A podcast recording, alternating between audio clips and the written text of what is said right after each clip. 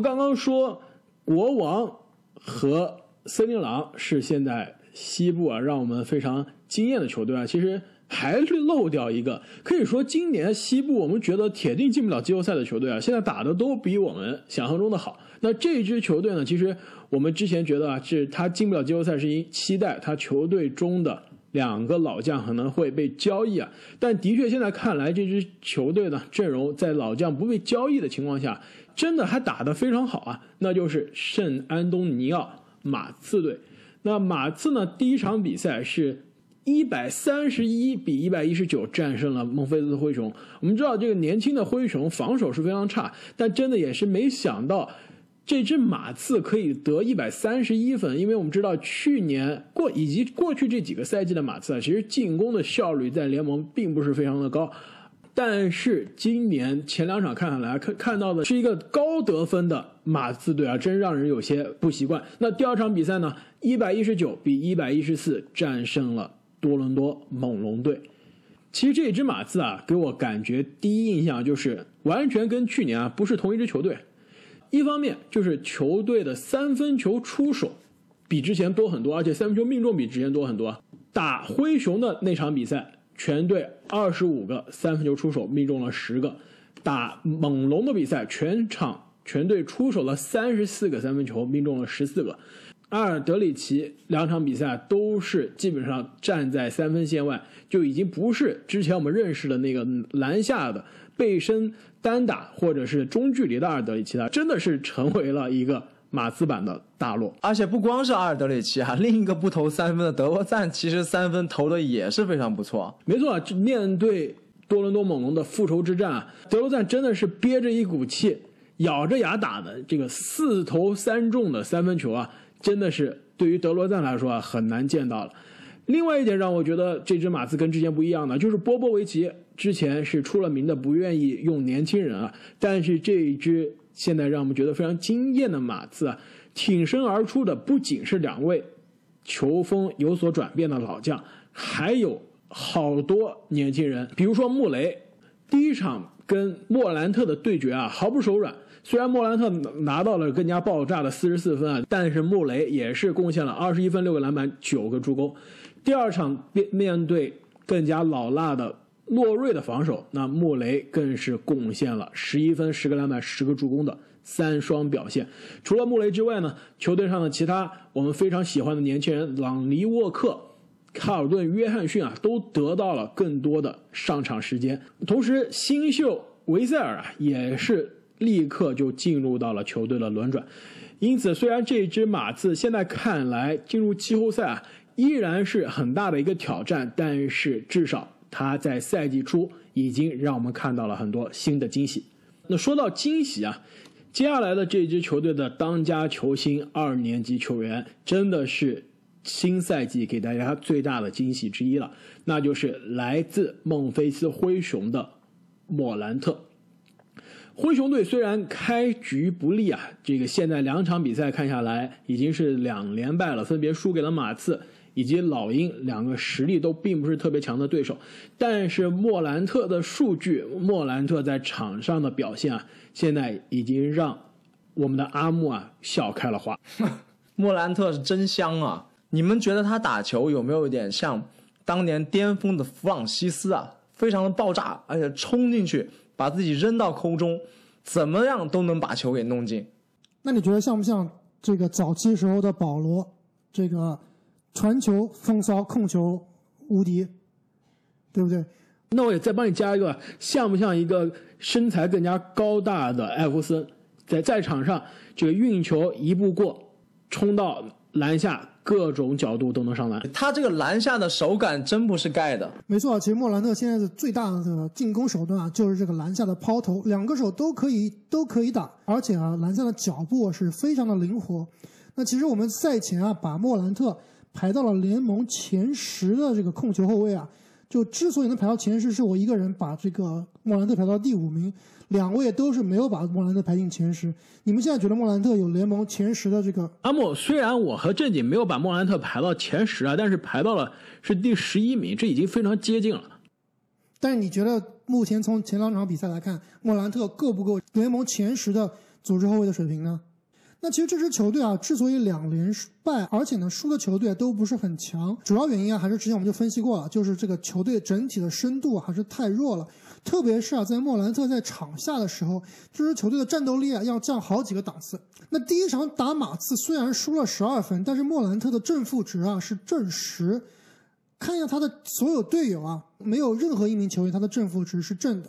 那第二场比赛呢，虽然是输给了老鹰十分，但是莫兰特其实他的正负值啊，也是在球队里面这个正负值比较靠前的。确实，这支灰熊真的是缺少其他给力的得分点啊。这个被我们吐槽了很久的得分后卫布鲁克斯，两场比赛不但进攻端没什么贡献，防守端也是频频犯规，两场比赛都被罚下了。其实这支灰熊队啊，跟气泡赛的灰熊队基本上是同一支球队。在在缺少了 J.J.J，在缺少了温斯洛的情况下，这支球队如果目标仍然是冲击季后赛的话，我觉得还是离这个目标相当的遥远。希望呢 J.J.J 能够早日回归啊，让这支球队真的能够上一个档次，重新回到争夺这个外卡赛的这个行列之中。而且这个迪隆布鲁克斯啊，自己的球队老大莫兰特前一场。手感非常火热，拿了四十四分。第二场，这哥们儿这布鲁克斯就决定说，我要出手比莫兰特还多啊！输给老一的这场比赛，布鲁克斯，我现在看一下，真的让我非常震惊啊！出手了二十三次，比莫兰特还多，是全队出手最多的人，跟对面的吹杨是出手数是一样多的。但是他的得分呢，几乎是吹杨的一半。其实两场看下来，莫兰特身边现在最靠谱的帮手啊，其实是之前大家期待都不是非常高的。人类蠕动精华凯尔安德森，第二场面对老鹰的比赛啊，安德森贡献了二十分十四个篮板。另外，他虽然这个数据上没有体现出他的助攻啊，但是其实安德森在这支球队里面啊，是除了莫兰特以外啊，我觉得唯一一个靠谱的这个组织者。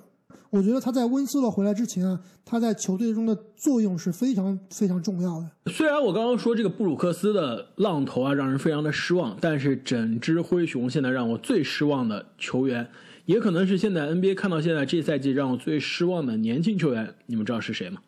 就是你去年的宝藏男孩，现在你是不是要忍痛抛弃他了？布兰登·克拉克。没错，你们看比赛对于克拉克的投篮有什么印象吗？我觉得他的投篮跟去年一模一样，但是去年能进，今年进不了。其实完全不一样了，可能在比赛的快节奏中啊，你整场去看看不出来啊。我第一场看完之后，我看了他这个命中率，我觉得是很奇怪。后来我仔细看了一下，就是单独看了一下他每个出手啊，你再去看一下他的视频，他现在的投篮姿势跟去年完全不一样了。去年非常的柔和，而且他的命中率是什么？将近是五十四十八十的命中率。今年呢，他不知道休赛期去干了什么，或者说球队休赛期让他重新练他的投篮姿势吗？他变成了跟马里昂一样的出手方式啊！而且他不仅跟马里昂一样，马里昂虽然丑，出手点低，但是他快。他既像马里昂一样的这个出手方式啊，又跟以前火箭的海耶斯的这个罚篮的这个节奏一样，就是。特别的慢，这样也一下子就把一个去年有非常稳定的三分投射的空间性四号位，变成了现在一个大个子的寒冰射手。这个退步真的是让我觉得非常的奇怪，也是非常的着急。好像这个克拉克是在休赛期受伤了，那具体这个伤势是不是完全恢复啊？我们也是不得而知。那我之所以说这个他的打法跟上赛季一模一样，只是不能进球的主要原因呢，就是其实克拉克他的最大的杀手锏并不是。远距离投射，他最大的杀手锏呢，就是和莫兰特的挡拆，然后呢，挡拆之后顺下拿到接球之后呢，抛投，他其实这个抛投这个手感是非常好的，但是这两场比赛看下来啊，他这个抛投手感是一点都没有了，一个球都投不进去。那么接下来这支西部的球队呢，就是菲尼克斯太阳队。那这支太阳队呢，可以说在休赛期。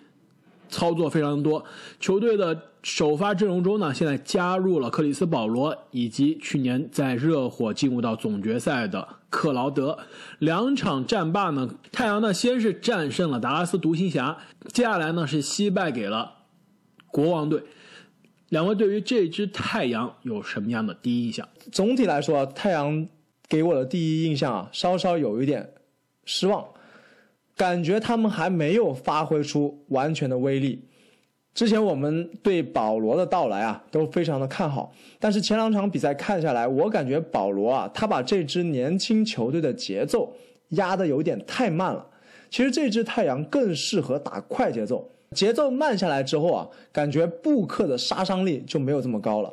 阵中的另外一个年轻人艾顿啊，频频的陷入犯规麻烦。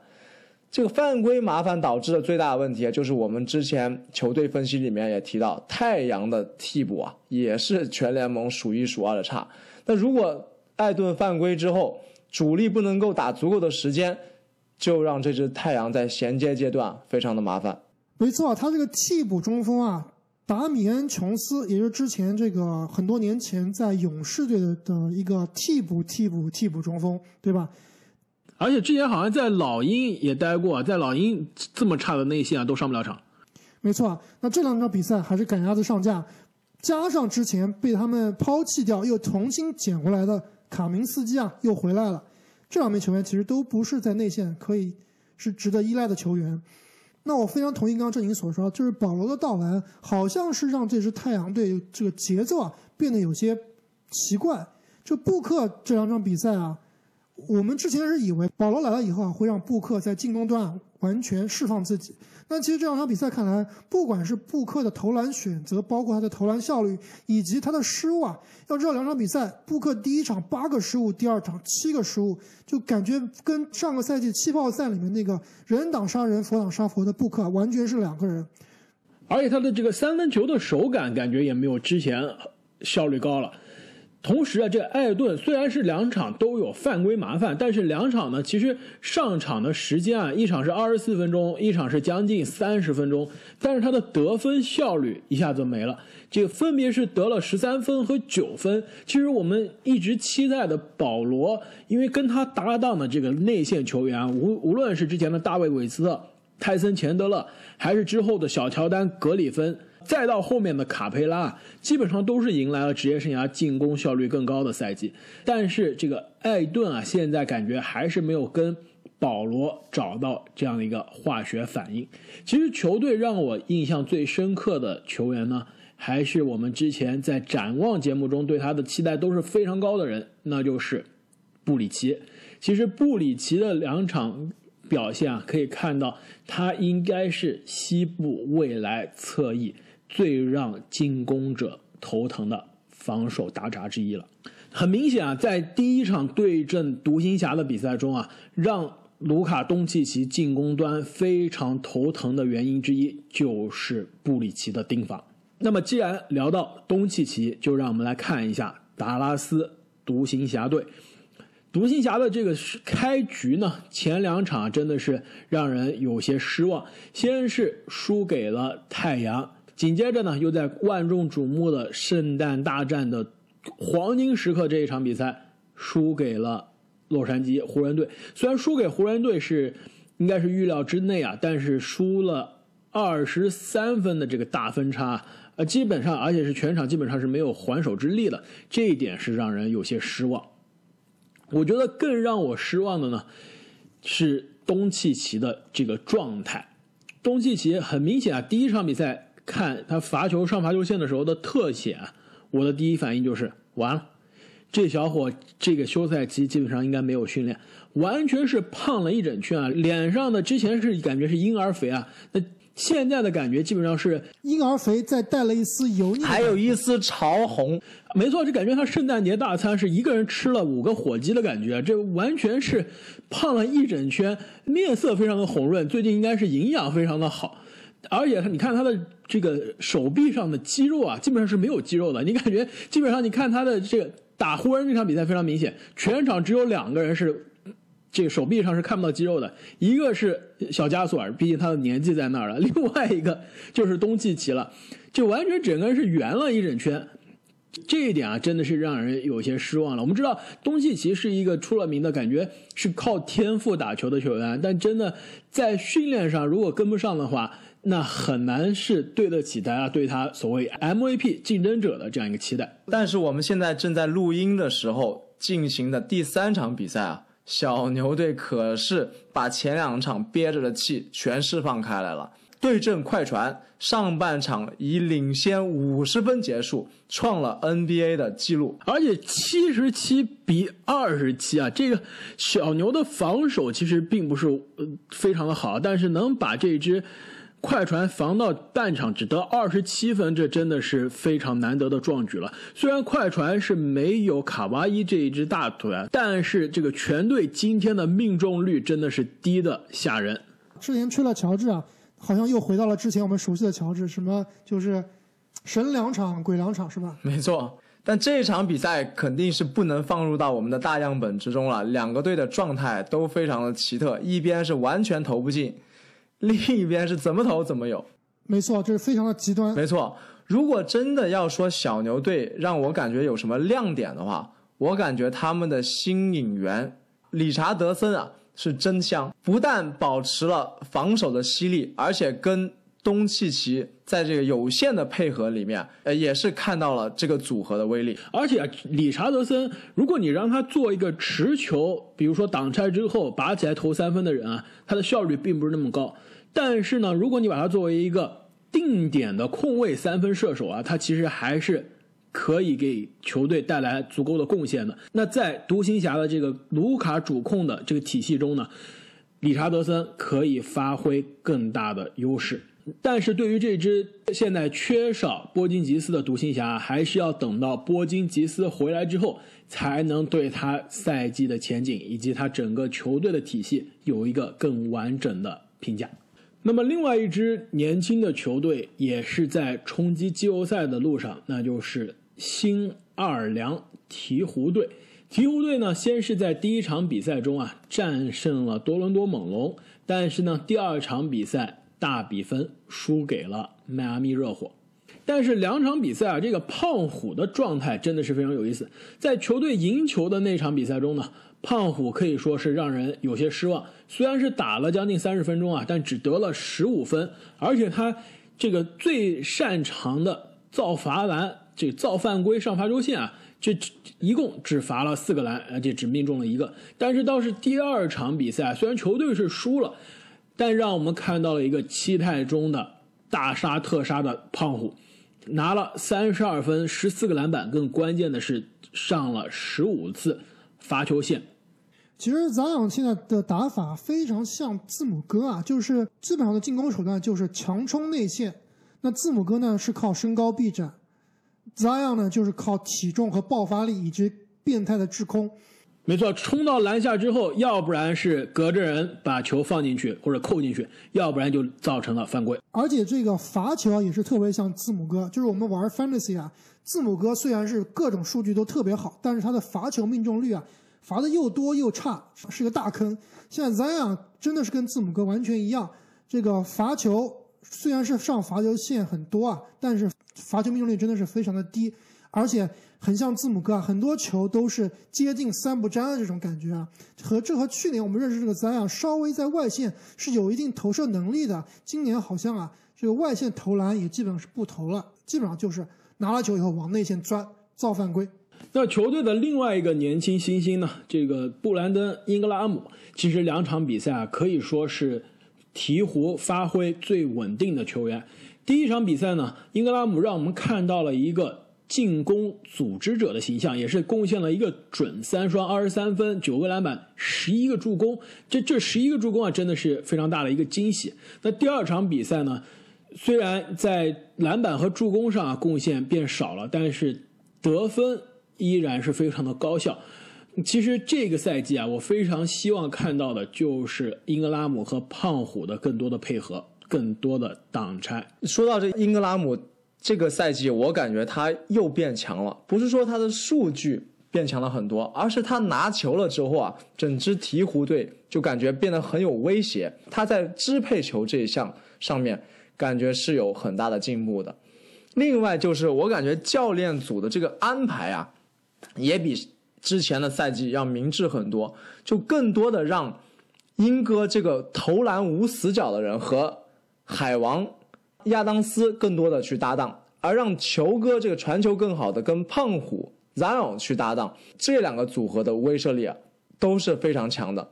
另外，得益于鹈鹕队的内线威胁，以及英哥在中轴的支配啊，他们这两场比赛的三分投的其实都不错。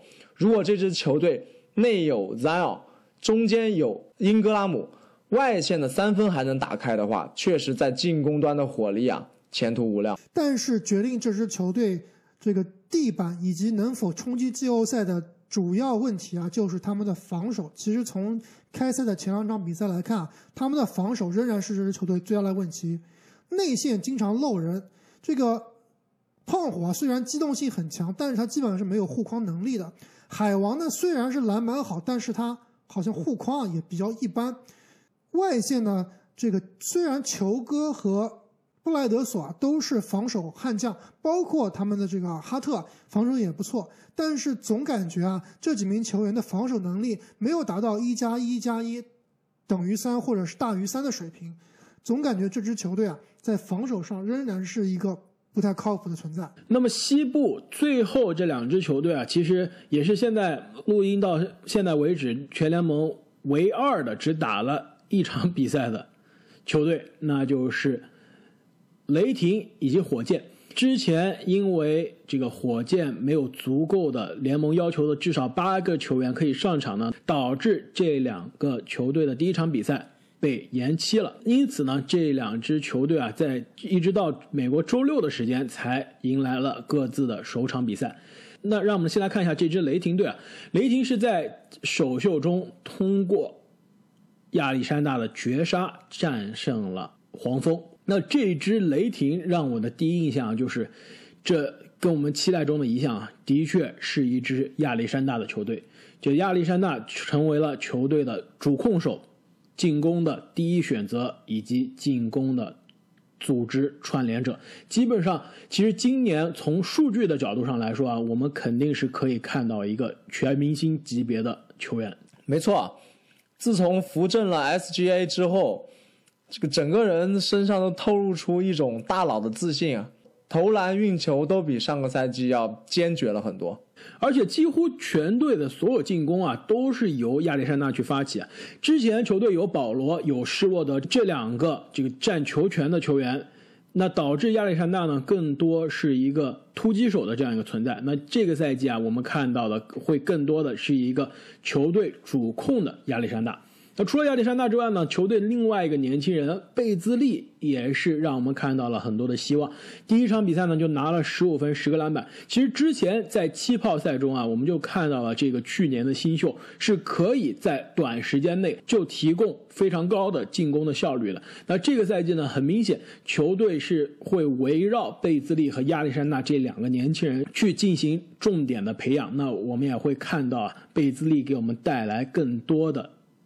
优秀的数据，但是啊，这支年轻的雷霆队啊，我们还是需要更多的时间去观察，也需要更多的时间啊，让这支球队上的年轻人去成长。那另外一支只打了一场比赛的球队呢，火箭真的是现在联盟啊最风口浪尖的球队了。一方面呢，是之前哈登。跟球队提出啊，需要被交易，跟球队的状态现在是非常的尴尬。另外呢，也是因为有球员啊新冠确诊，导致了多名主力不得不进入隔离，错失比赛。在周六的比赛中呢，这个缺兵少将的火箭啊。居然是跟开拓者大战到加时赛的最后时刻。那哈登呢？虽然之前给大家传的这个照片啊，是肚子又大了，这个胡子又密了，还是给我们贡献了典型的哈登的数据啊，四十四分，十七个助攻，全场都是接管了比赛。不得不说，哈登的个人实力真的是非常强，而且整支火箭我感觉都非常职业。虽然说经历了这么多流言，这么多风口浪尖，一半上场的人可能之前听都没听过，但是大家都在非常敬业的打球。哈登的表现也是无可挑剔，除了最后的一个失误之外，基本上是一个人把球队扛在肩上。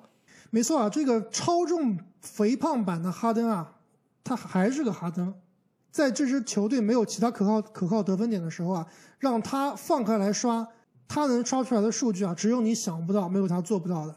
要不是这场比赛啊，CJ 爆种，我估计这场比赛又要成为哈登的经典战役之一了。就是顶着个大肚子，在大家都在疯狂的骂他的时候啊，哎，一场胜利，一场爆炸的这个数据啊，让所有的球迷、记者都闭嘴。但是很可惜啊，CJ 毁了他的这个非常好的夜晚。而且这个四十四分的哈登这个数据完全呃不惊讶，十六次上罚球线，没错，而且我其实都不应该用“刷”这个词。其实哈登这个真的是实打实的数据，非常有用的数据。十六次上罚球线也是正常水平，六个三分球也是正常水平。这个十七个助攻啊，的确是有点让人惊喜了。你们知道为什么？因为有伍德，因为威少不在啊，不是威少的原因啊，我觉得伍德的加盟是真正的关键，内线多了一个非常靠谱的得分点。这场比赛，伍德不声不响的拿了三十一分、十三个篮板。对面的纽基奇虽然名气更大、身材更壮，但是面对这个年轻的伍德啊，的确感觉有一些束手束脚，没有办法。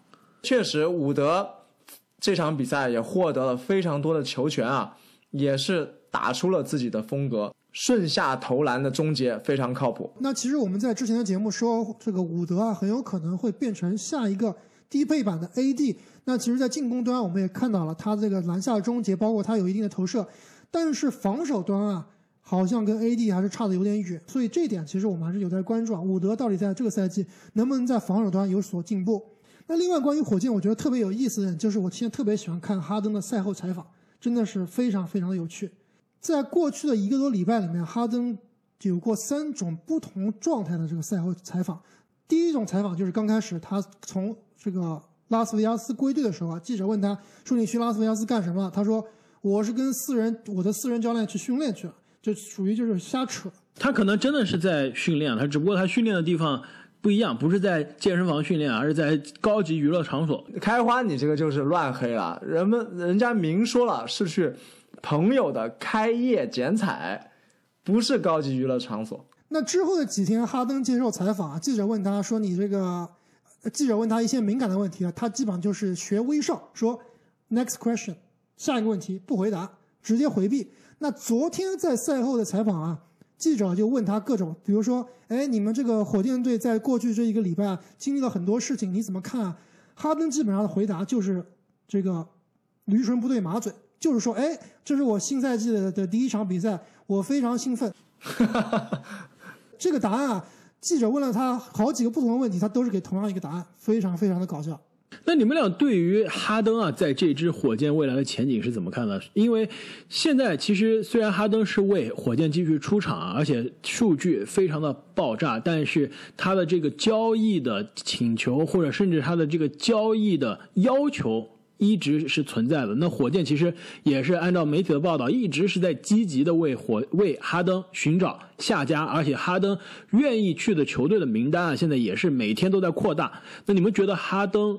会不会？到底会不会这个赛季被交易？如果会的话，会在什么时候？那对于这支火箭又意味着什么？这是我们新赛季的第一档节目，我对这个节目非常兴奋。Next question，你们俩怎么都变成哈登了？你自抛自扣吧。那我自己来解答。我觉得哈登啊，应该还是会被交易的。因为跟火箭已经闹到了这个地步啊，其实基本上球队和球员的关系啊很难挽回了。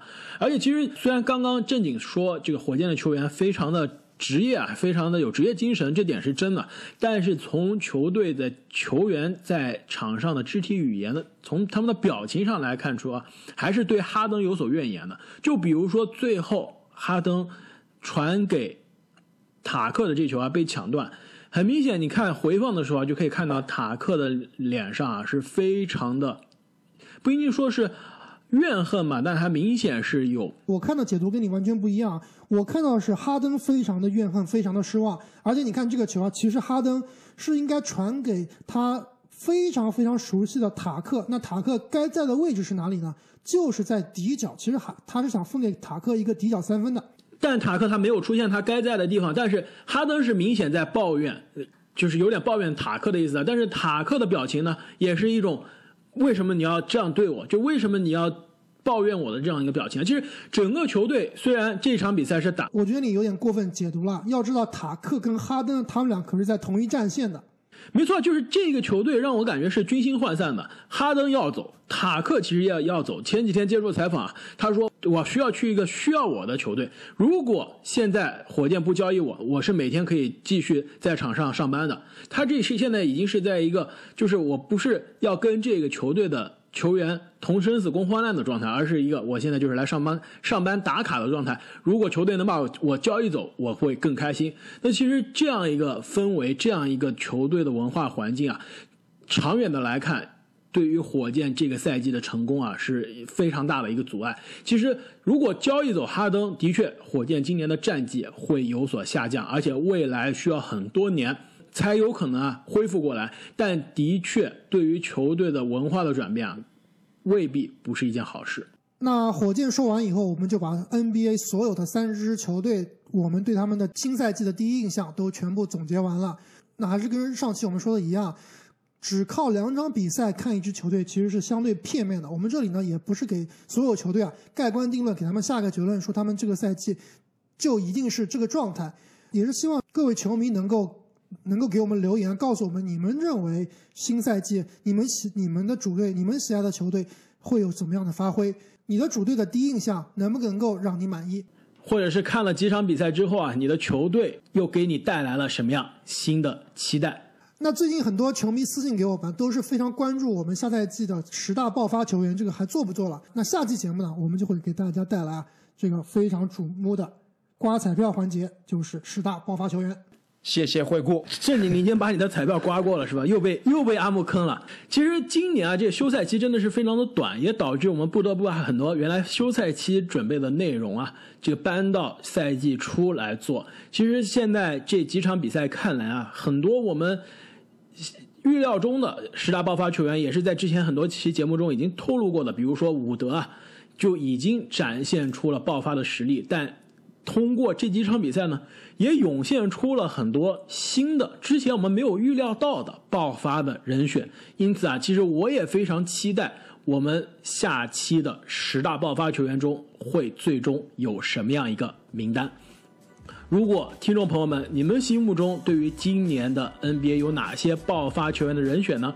也在留言中可以告诉我们。那我们本期节目就到这里。我们下期再见，再见，再见。